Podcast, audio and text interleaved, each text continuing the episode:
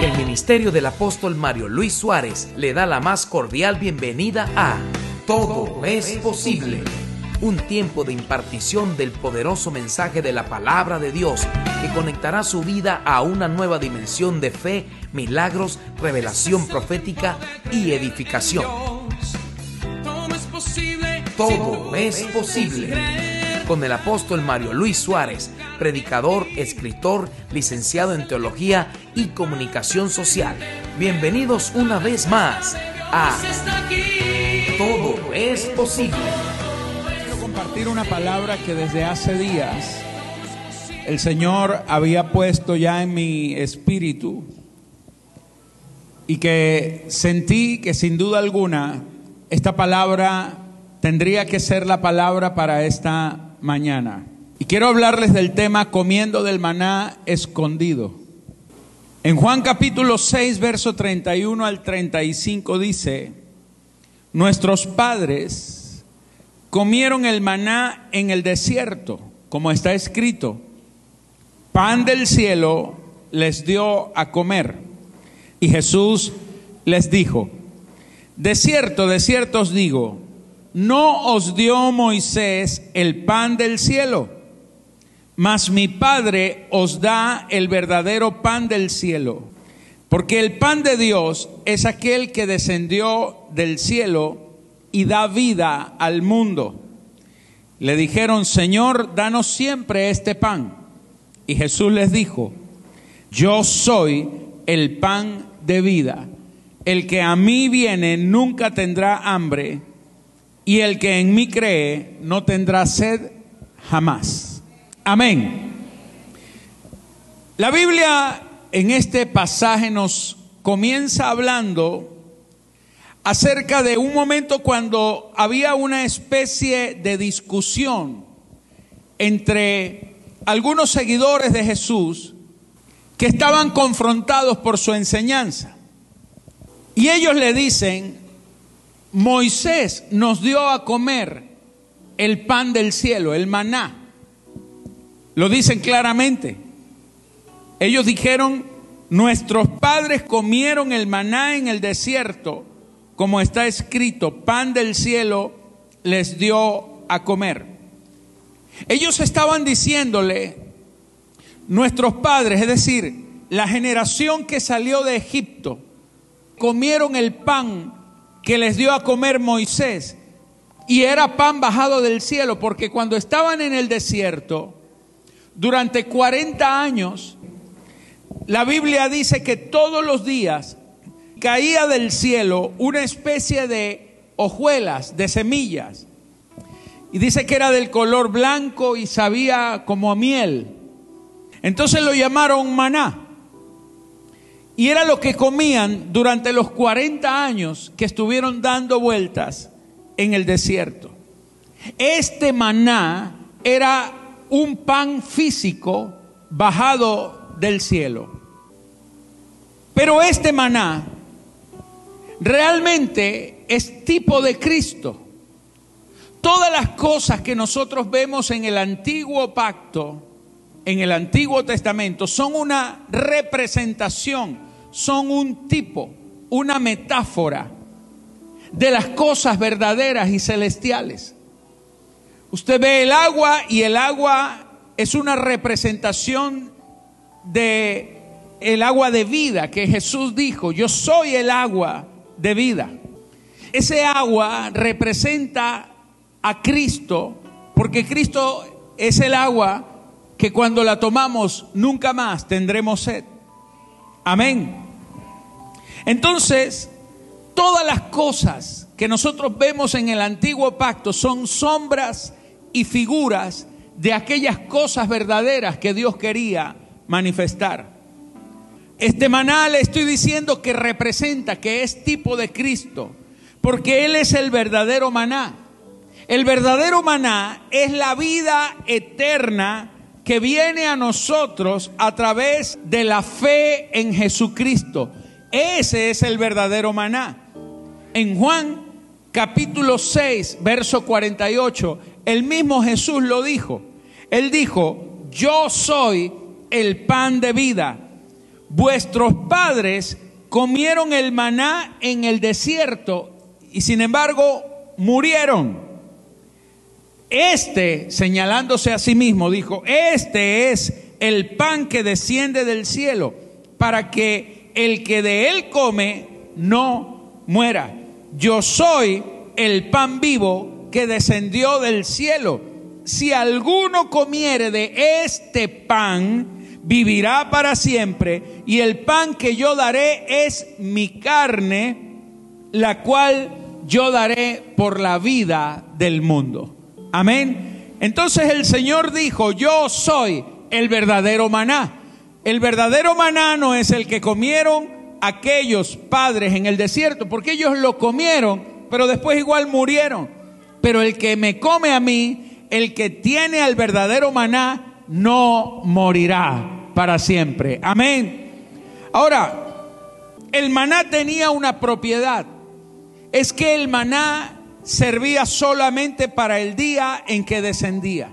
Era el pan exacto que cada persona necesitaba para que quedaran saciados. Ni faltaba ni sobraba. Diga conmigo, ni faltaba ni sobraba.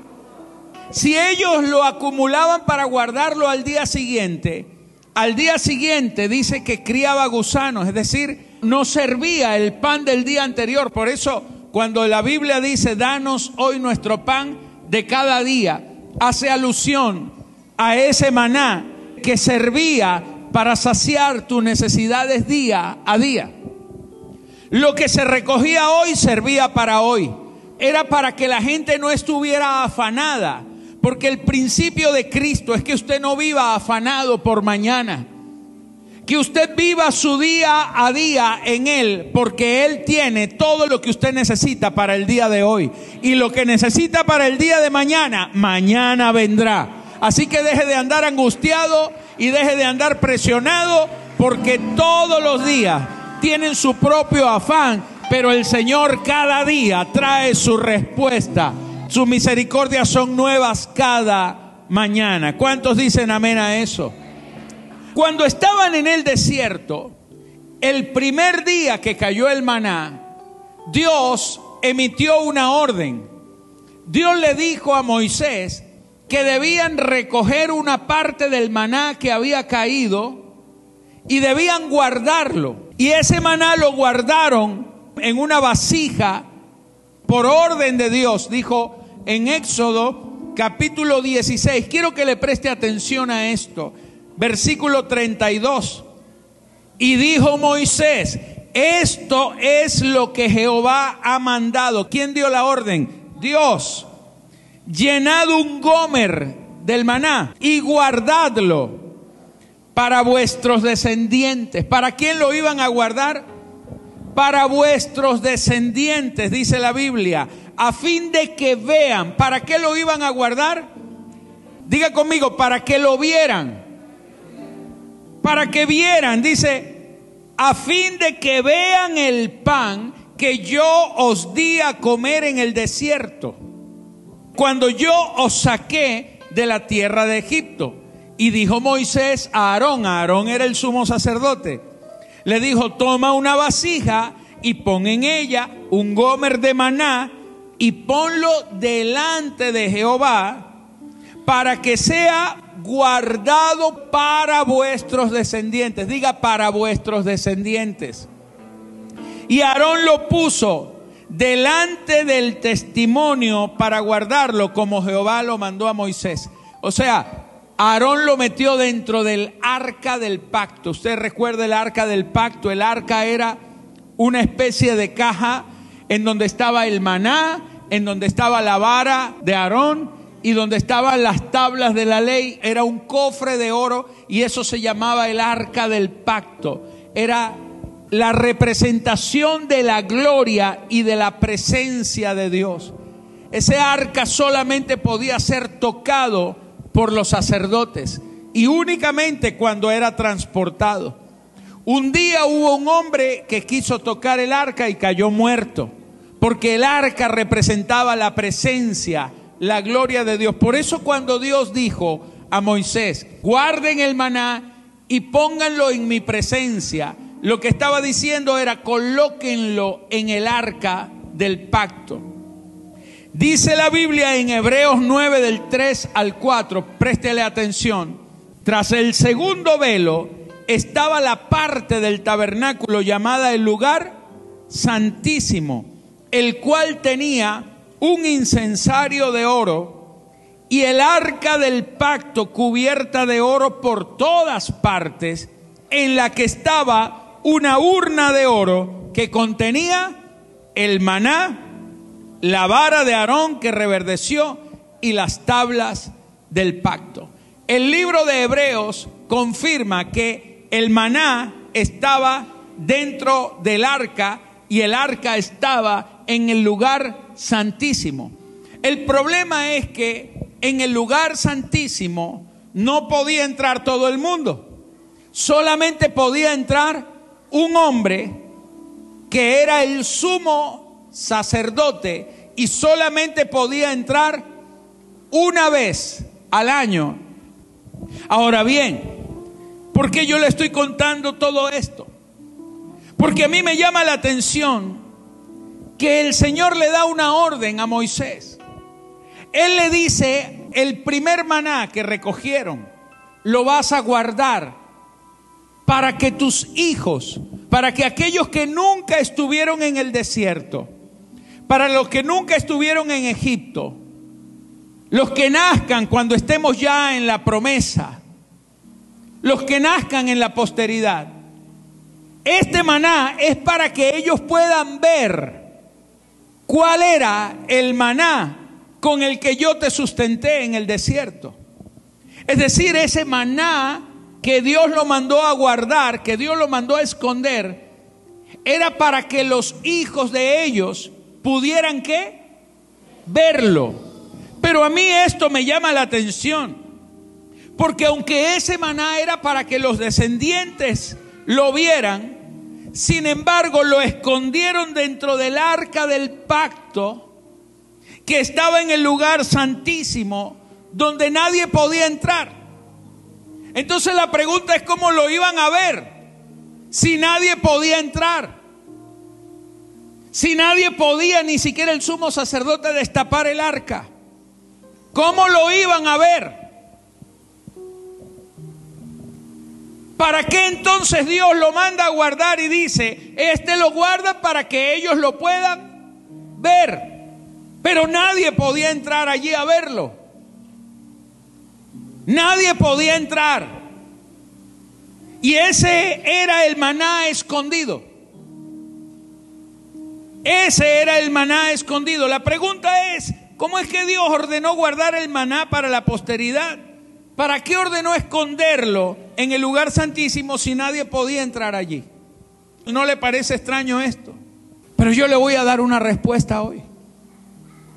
Es que ese maná escondido que estaba en el lugar santísimo, la posteridad, nosotros, solamente lo podemos ver cuando vemos a Cristo, porque Él es el maná. Él mismo vino a abrir el camino, dice la Biblia, que Él nos abrió el acceso a ese lugar santísimo. Hebreos capítulo 9, versículo 11 dice, pero estando ya presente Cristo. Diga conmigo, estando ya presente. Es decir, cuando Cristo estaba ausente, cuando Cristo no había venido, no era posible lo que vamos a descubrir. Pero estando ya presente Cristo, sumo sacerdote de los bienes venideros. Amén. Diga conmigo, Él es el sumo sacerdote de los bienes venideros. Hay una cantidad de cosas que van a venir sobre tu vida. Hay cosas que todavía no han venido, pero Él es el sumo sacerdote, es decir, Él es el mediador. Él es el encargado de que todo el bien de Dios, lo que Dios te ha prometido y que todavía no se ha cumplido, Él es el mediador encargado de hacer que todos los bienes venideros vengan a tu vida y se cumplan y tengan en ti un sí y un gran amén. Aleluya. Vamos, alguien que aplauda al Señor. Wow.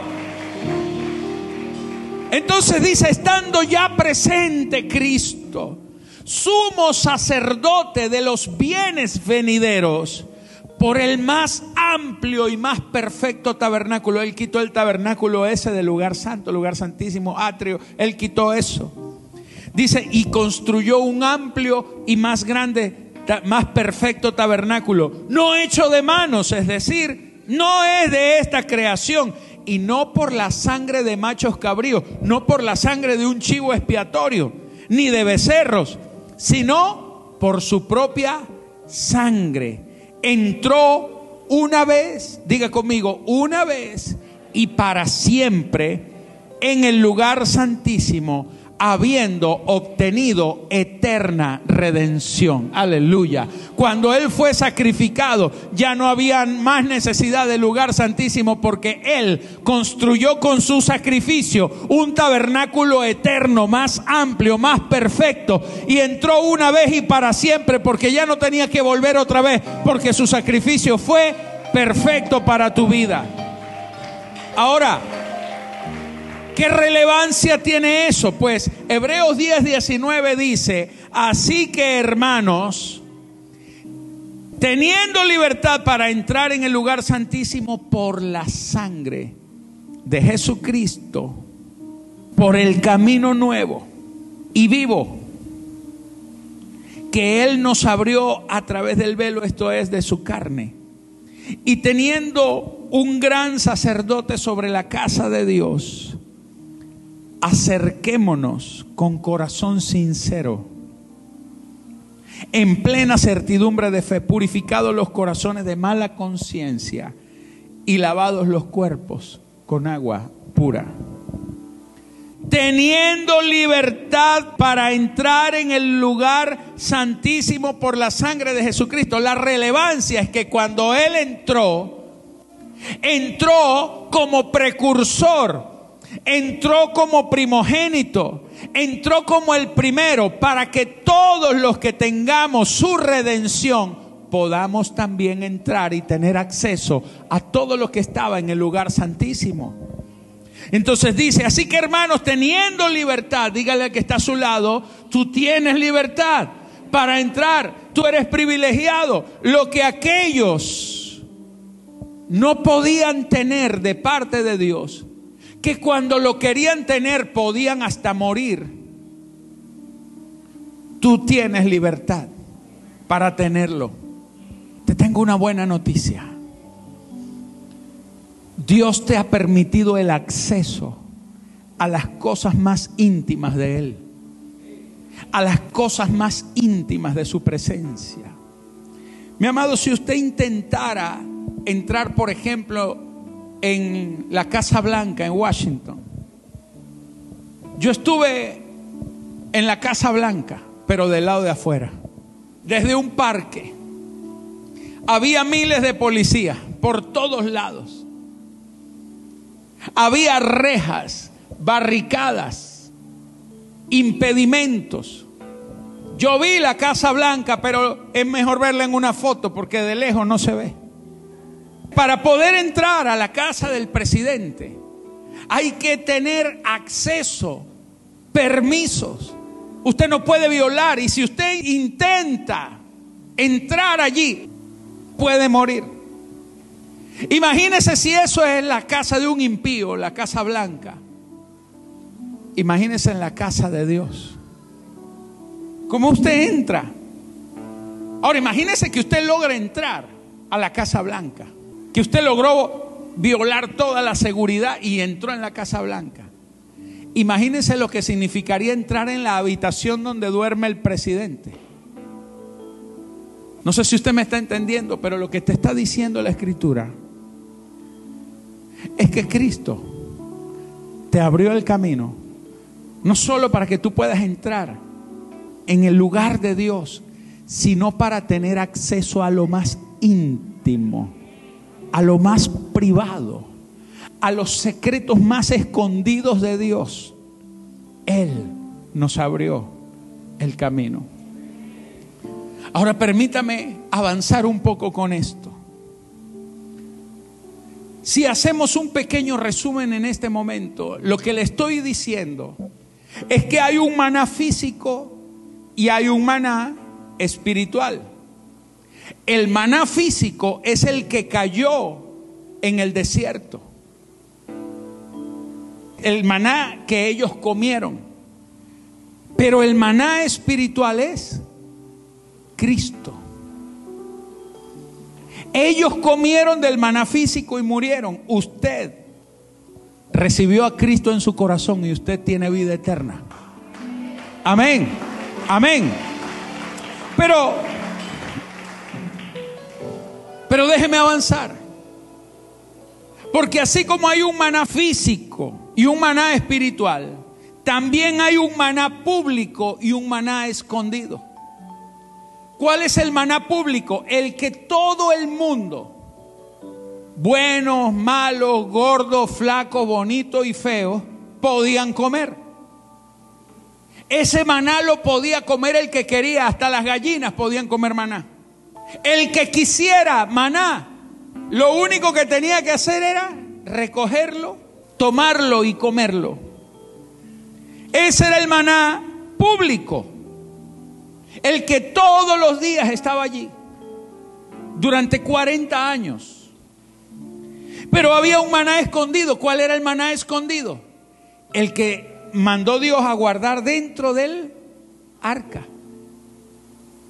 Ese maná era para que lo viera la posteridad, pero nadie lo pudo ver porque estaba qué? Escondido. Ahora, escúcheme esto. El maná público es Cristo, pero es el Cristo al que todo el mundo que quiera tiene acceso. Es el Cristo que perdona. Es el Cristo que salva. Es el Cristo que te redime. Es el Cristo que te perdona, que te lava, que te limpia. Ese Cristo lo puede encontrar cualquiera. Cualquier pecador como usted y como yo, un día, sin merecerlo, tuvimos acceso a ese maná público, a ese Cristo. Él vino para todo aquel que estaba perdido. La salvación no tiene que ver con tus méritos.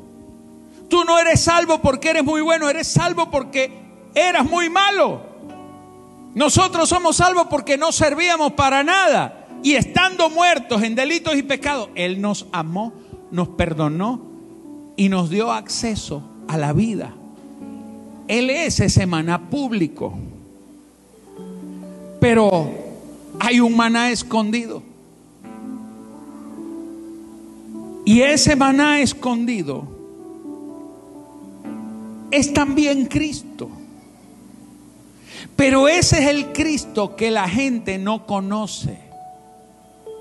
Ese es el Cristo que una vez que usted es salvo, una vez que usted ya tiene la salvación, usted necesita ser transformado a esa imagen. Es el Cristo que te transforma. Es el Cristo que se forma dentro de ti. El maná escondido es el Cristo que tiene secretos y que te los quiere revelar para que tú tengas una vida llena de propósito, para que puedas alcanzar propósito. Es el Cristo que te enseña lo más escondido, los tesoros escondidos de Dios. Ese Cristo te los quiere revelar. Eso es lo que hace la diferencia entre algunos cristianos y otros. Hay cristianos que solo tienen el maná público. Hay cristianos que son salvos.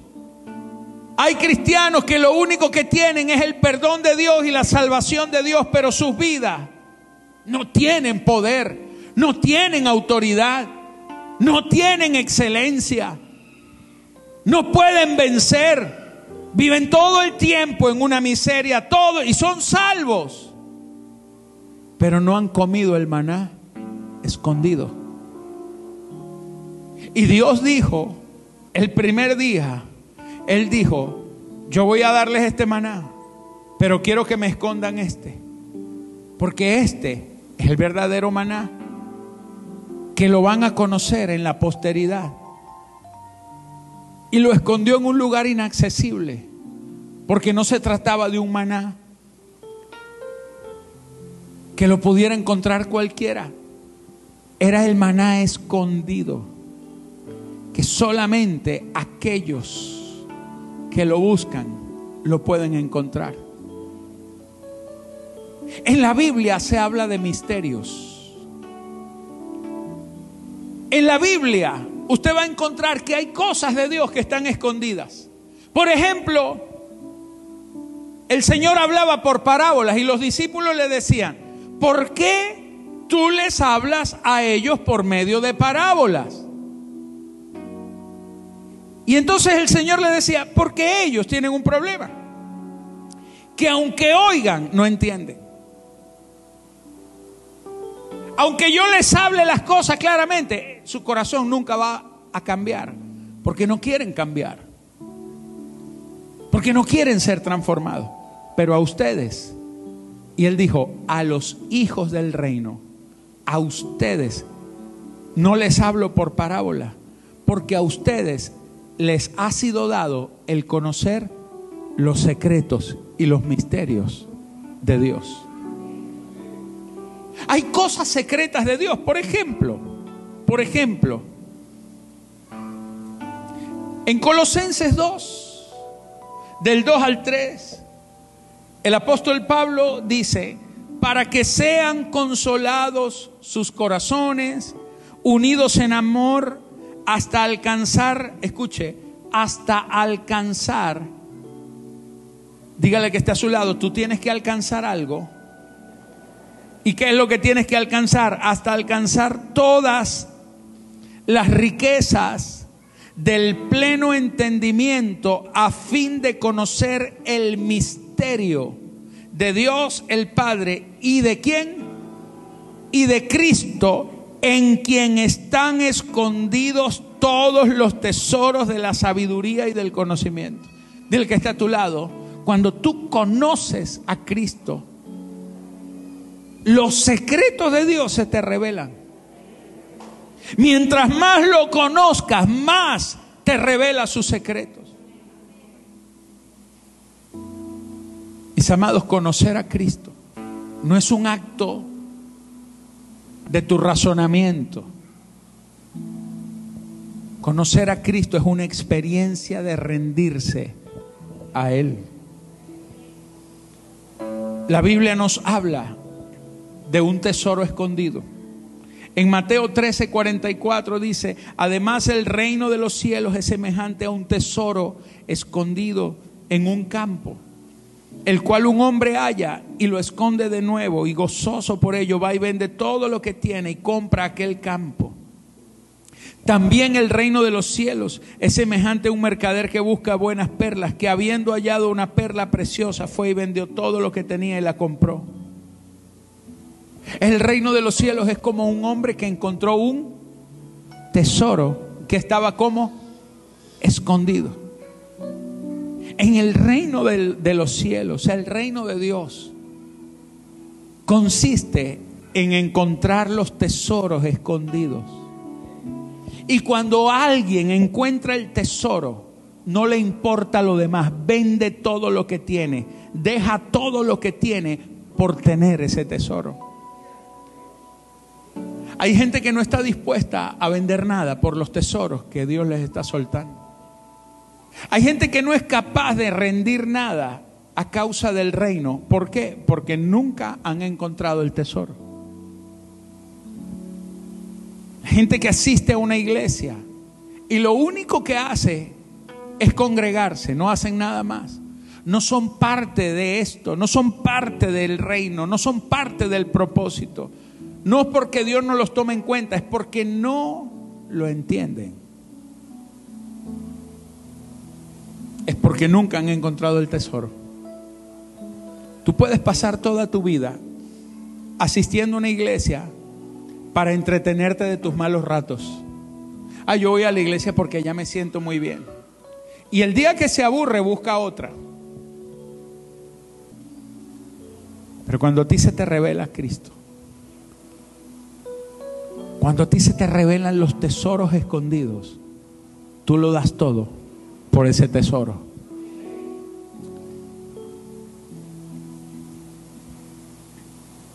Quiero continuar.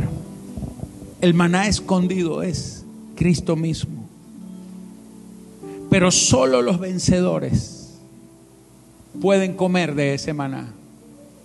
Dice el libro de Apocalipsis capítulo 2, verso 17. Apocalipsis 2, 17 dice, el que tiene oído, oiga lo que el Espíritu dice a las iglesias. Levante sus manos. El que tiene oído, oiga.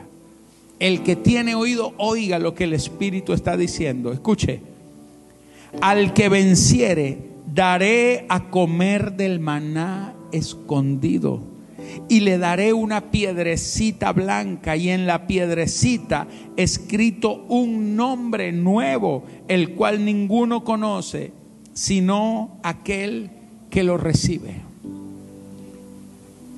¿Cómo puedes tú comer del maná escondido? El maná escondido no es para cualquiera, no es el maná público, no es el que cualquiera viene y lo recoge.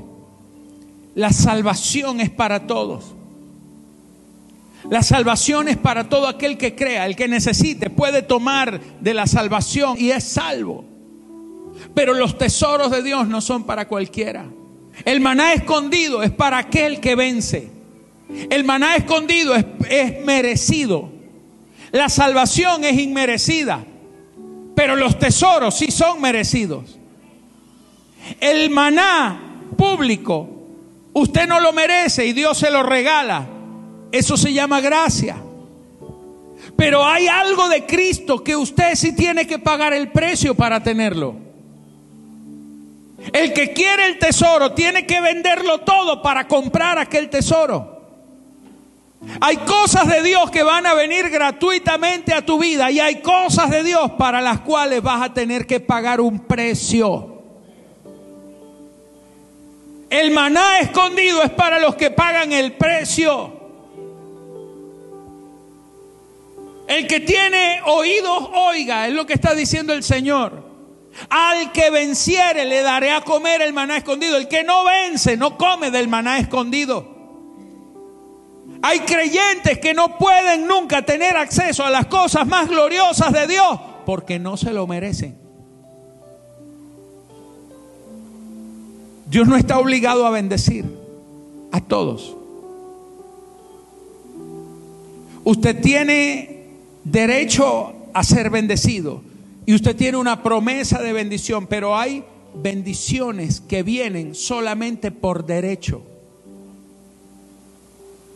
Usted no tiene derecho a ser prosperado si usted no siembra, si usted no ofrenda. No tiene derecho. ¿Aló? Ay, pero es que él dijo que me iba a bendecir. Sí, él dijo que te iba a bendecir. Pero también dice la Biblia que Él da pan al que come y semilla al que siembra. Y que Él aumentará, no dice los panes de tu panera, sino que Él aumentará el fruto de tu sementera. ¿Qué quiere decir eso? Que usted puede tener dinero y usted se lo puede comer como se come el pan. Y Dios te seguirá dando el pan nuestro de cada día. Mañana te da otro pedacito, pasado, y no te va a dejar morir de hambre. Pero prosperidad no es para el que come pan, es para el que siembra semilla. Ojo con eso.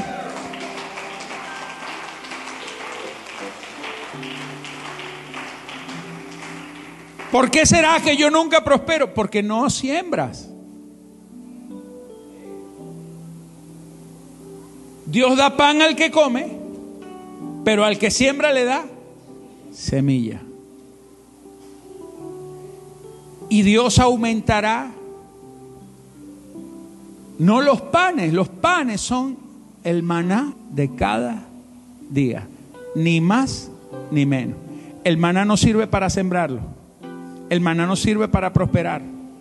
El maná que se guarda para el día siguiente se pudre, pero la semilla que se siembra se multiplica. Entonces hay bendiciones que vienen solamente por derecho por pagar un precio. Estoy cerrando, estoy terminando. Permítame. Eso es el maná escondido. El maná que solo lo pueden comer los vencedores. El apóstol Pablo entendió este misterio. En Filipenses 3:7, el apóstol Pablo dice, pero cuantas cosas eran para mí ganancia, cuantas cosas eran para mí ganancia, las he estimado como pérdida por amor de Cristo. Y ciertamente aún estimo todas las cosas como pérdida por la excelencia del conocimiento de Cristo Jesús mi Señor, por amor del cual lo he perdido todo y lo tengo por basura para ganar a Cristo. Diga conmigo, para ganar a Cristo.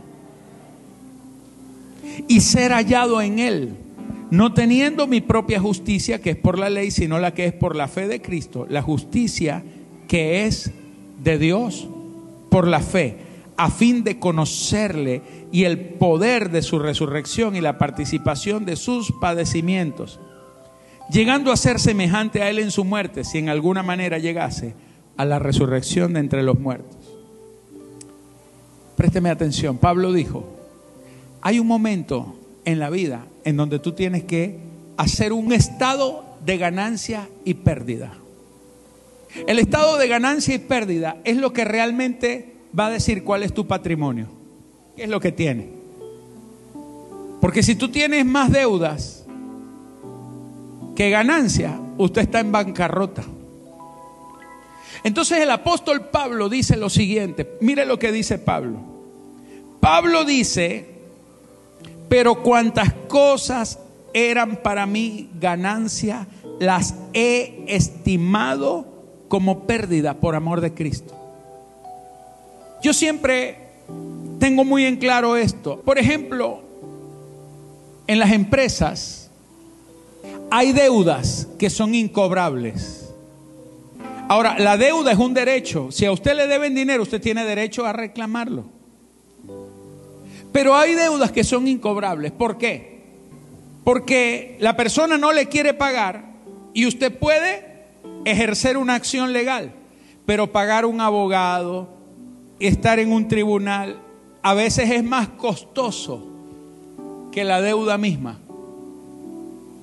Entonces, el dueño de la empresa dice, tengo derecho a cobrar esa deuda, porque eso para mí va a ser una ganancia. Es mi derecho, es mi ganancia.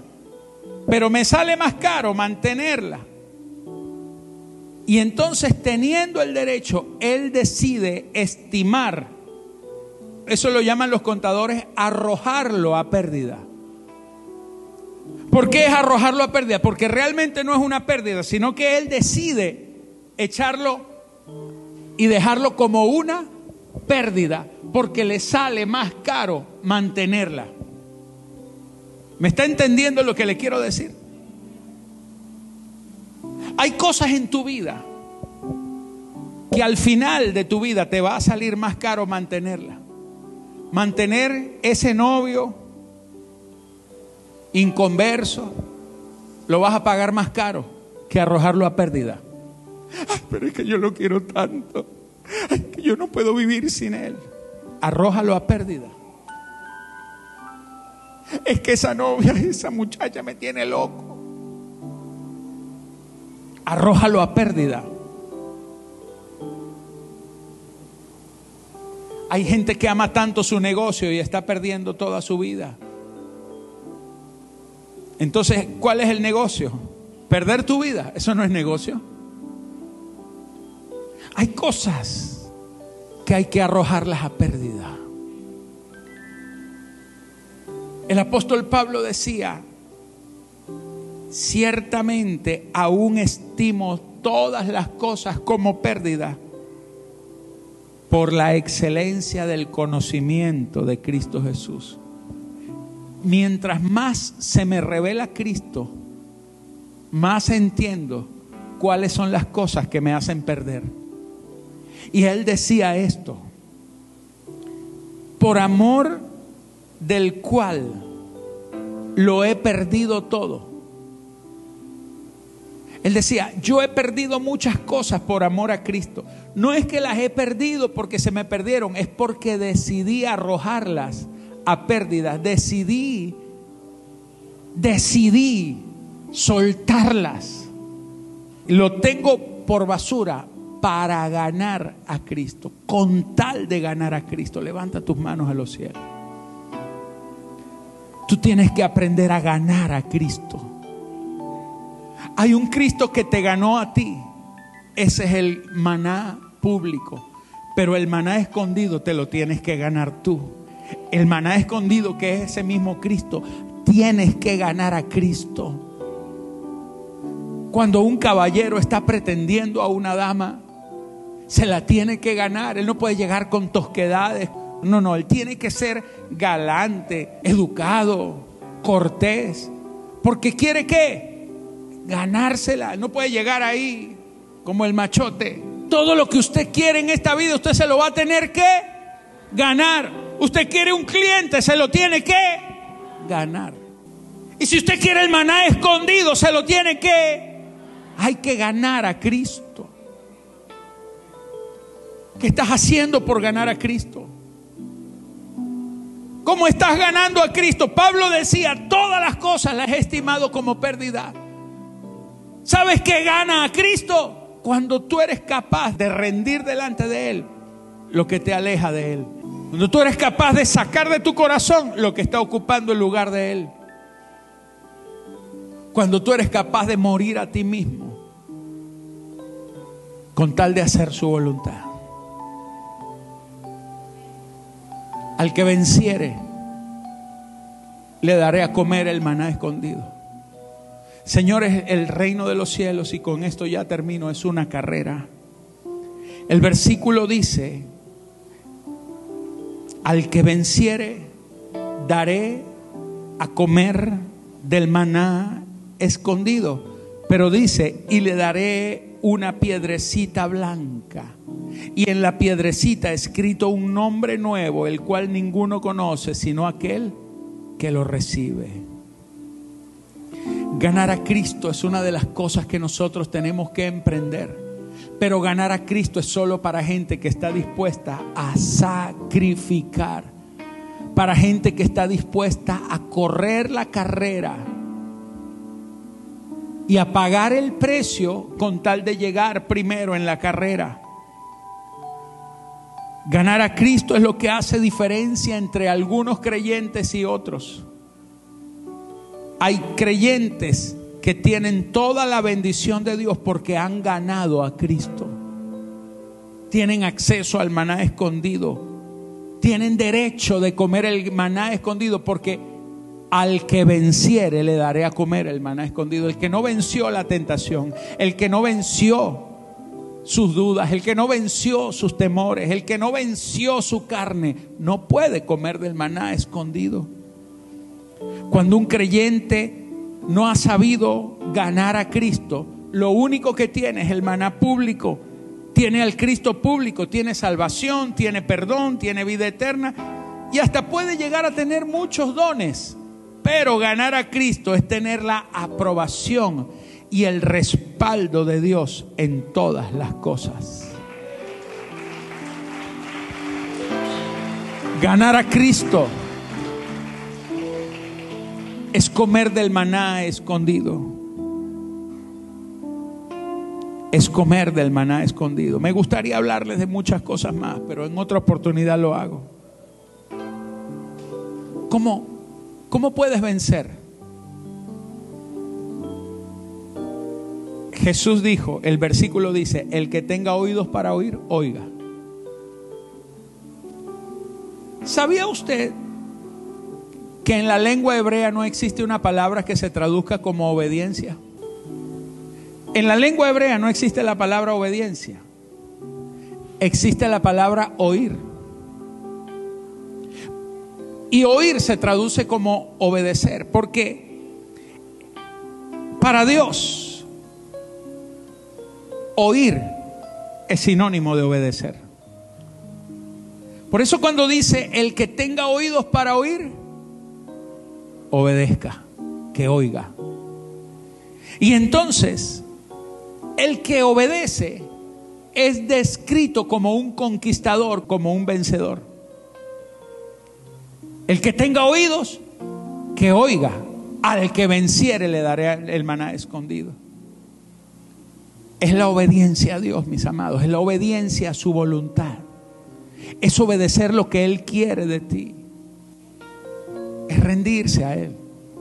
Soltar lo que tú crees que es ganancia. Cuantas cosas eran para mí ganancia, las he estimado como pérdida. No es que las cosas no sirvan, es que cuando, cuando tienes a Cristo ya hay cosas que te dejan de funcionar y que te van a estorbar.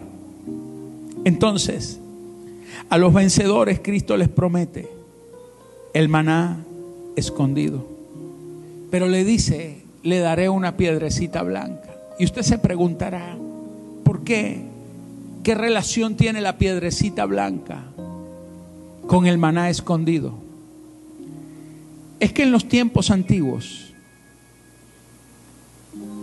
los romanos hacían competencias, igual que los griegos hacían las Olimpiadas, los romanos también hacían competencias, hacían maratones, carreras, pero a los vencedores se les colocaba una corona de laurel y se les invitaba a un banquete en la casa del rey. El premio más preciado era entrar en la casa del rey a comer del banquete que había sido preparado para los vencedores. Pero como eran tantas competencias y como esta era gente desconocida, no eran amigos del rey, cuando llegaran allá, gente del pueblo, gente del vulgo, cuando llegaran a la puerta, no, yo soy el que ganó los 100 metros planos, ¿y quién es usted? y le decían, ¿dónde está su entrada? ¿Y sabe cuál era la entrada? Una piedra blanca, en donde estaba escrito el nombre de esa persona, en donde el rey había mandado escribir su nombre.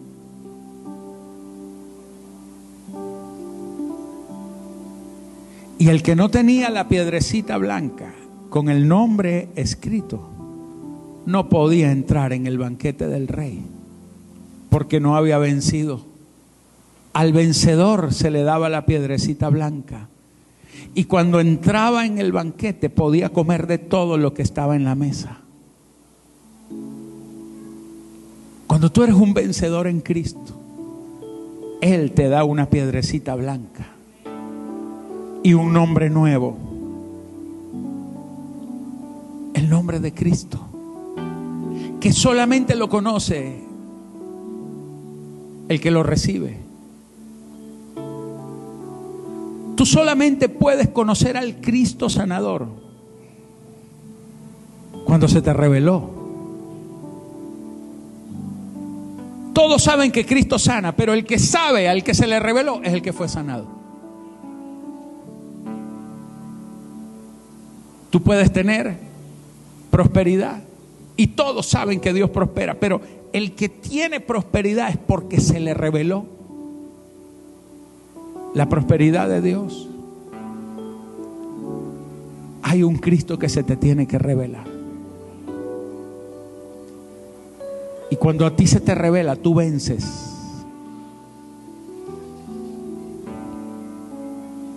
Cierra tus ojos por un momento. Esta mañana yo quise traer esta palabra. Porque esta mañana el Señor te está diciendo, gáname. Ganar a Cristo es que Cristo sea tu premio, tu recompensa. Solo los que ganan, los que vencen, pueden comer el maná escondido. El maná escondido no es para gente que no está dispuesta a pagar el precio. El maná escondido es para el que persevera en la carrera, triunfa, vence. El libro de Cantar de los Cantares capítulo 2, verso 4 dice, Él me llevó a la casa del banquete y su bandera sobre mí fue amor. Hay un banquete de honra. Aunque ande en valle de sombra de muerte, no temeré mal alguno. Tu vara y tu callado me infundirán aliento. Pero luego dice, aderezas mesa delante de mí en presencia de mis angustiadores. Porque cuando tú vences todo lo que te angustiaba, tienes derecho al banquete. Ganaste a Cristo. Ponte de pie en esta mañana. Esta mañana es para los ganadores. Esta mañana es para los que dicen, yo no quiero repetir un año de pérdidas. No quiero repetir un año de fracasos ni un año de dolor. Este año, a partir de hoy, de ahora, voy a ganar a Cristo. Voy a ganármelo a Él. Voy a ganar su amor. Voy a ganar su confianza. Voy a ganar mi derecho. Voy a ganar una piedrecita blanca. Este año me voy a ganar mi prosperidad. Me la voy a ganar. Este año me voy a ganar mi recompensa, mi bendición. Me la gano. Hay cosas que vienen a ti por fe.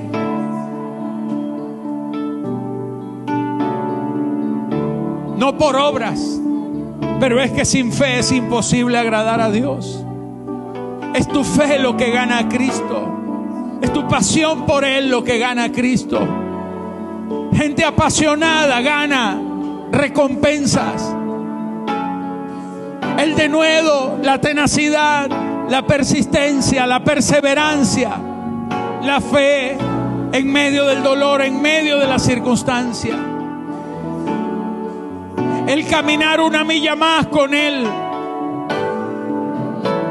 el ir más allá, el creer, el avanzar, el arrebatar. Es el derecho de los vencedores. Yo quiero ganar a Cristo. Yo quiero ganar su amor. Yo quiero ganar su favor. El favor es algo que viene sobre ti. Pero el favor, a veces tú lo provocas. Tú puedes provocar el favor.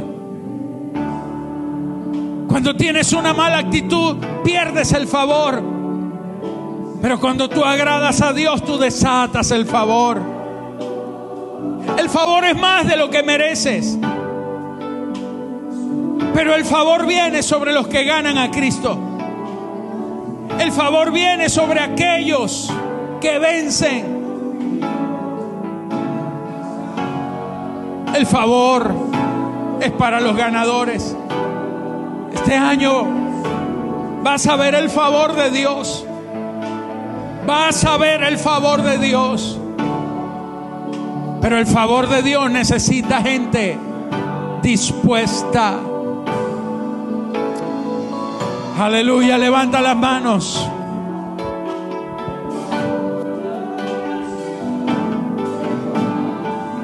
Vas a ver el favor de Dios. Vas a ver el favor de Dios. Vas a ver el favor de Dios. Vas a ver el favor de Dios. Vas a ver el favor de Dios. Aleluya. Levanta las manos y dale a Dios la gloria.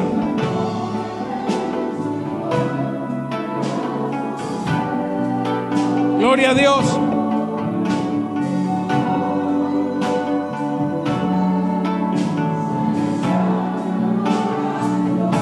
Te amo Cristo.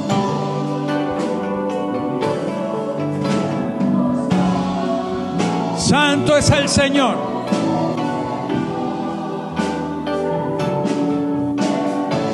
Levante sus manos y diga, Señor,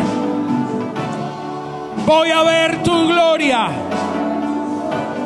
Voy a ganar a Cristo. en ese día. Hoy quiero rendir todo mi ser, toda mi vida. Estoy dispuesto a pagar el precio, a ganar a Cristo, a vencer, a dejar de lado todo estorbo, todo aquello que me impide avanzar en el propósito. Hoy rindo lo que no te agrada. Hoy arrojo a pérdida todo lo que para mí era ganancia, pero que para tu reino es pérdida. Yo sé que contigo no perderé. Estoy dispuesto. Te amo. Toma mi vida. Yo declaro que bendición, gracia, favor y abundancia vienen sobre mi vida en el nombre de Jesús. Y hoy, hoy habrá un milagro en mi casa. Hay un milagro en mi finanza. Hoy en mi mesa habrá alimento. En mi casa habrá bendición. En mi casa habrá abundancia. Hoy en el nombre de Jesús. Amén. Y amén. Aleluya. Gracias por haber permanecido hasta el final de Todo es posible con el apóstol Mario Luis Suárez. Si este mensaje ha sido de edificación para su vida, le invitamos a ser uno de los socios de Todo es posible mediante su aporte o donativo. Para ello, usted puede enviar su ofrenda a través de nuestras plataformas disponibles, Zelle, Cash App o PayPal, utilizando en cualquiera de ellas el siguiente email, mi Dios multiplicará su semilla con abundantes bendiciones. Muchísimas gracias.